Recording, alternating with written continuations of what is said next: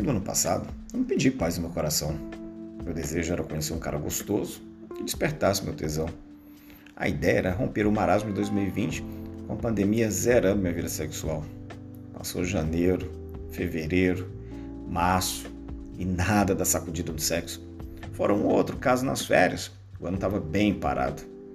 Mas eis que no último dia de 2021, minhas preces foram atendidas. O local foi o mais improvável. Estava na casa do meu tio, família toda reunida. Muita comida, muita bebida, muita falação chance zero de foder. Até que aparece um convidado do meu primo. Um cara de 1,80m mais ou menos, barba feita, óculos, sorriso largo e aparentando os 40 anos, talvez menos.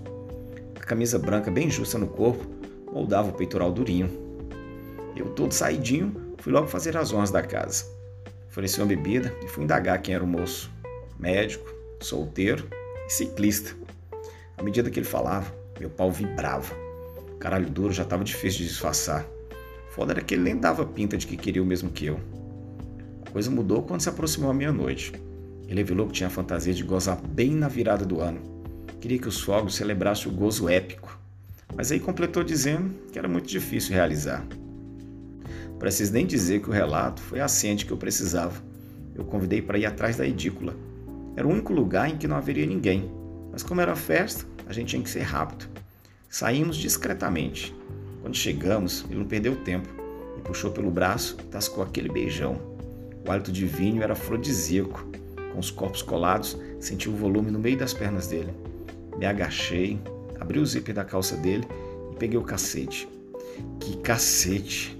Grosso, reto, veiudo e grande. E já estava duraço. Passei a língua na cabeçona, sugando a babinha que começava a escorrer.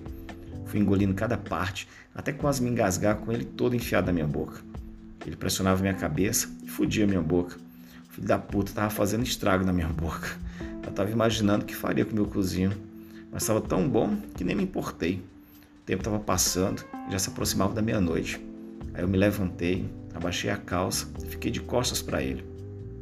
Ele se agachou, colocou as mãos na minha bunda, abriu as partes começou a chupar meu rabo. E lambia meu cu com desejo. Às vezes dobrava a pontinha da língua e enfiava no rabo. Eu empinava a bunda para facilitar o serviço. Quando o cozinho estava todo molhado, ele se levantou, abriu minhas pernas no que dava, já que a calça estava só arriada, pincelou o cacete no meu cu e enfiou a cabecinha. Senti meu cu rasgando. Tava a ponto de gritar e pedir para ele parar. O safado puxou meu pescoço para trás, me deu um beijo enfiou o resto. Nessa hora, escorreu uma lágrima do olho direito. Foi muito tesão para poder aguentar aquilo tudo. O cara enfiava a rola com vontade. Minhas pregas estavam indo por espaço, mas estava tão bom. Ele me alargava e me enchia de desejo. Ele mordia minhas orelhas, lambia meu rosto e beijava minha boca. Logo começou a queima de fogos. A cada estouro no céu, ele dava uma estocada. O barulho da família foi ficando mais intenso. Ele acelerou o ritmo e gozou. A explosão de porra dentro de mim parecia a pirotecnia que rolava lá fora. Gozei na mesma hora. Ele me virou de frente, nos beijamos nos desejamos feliz ano novo.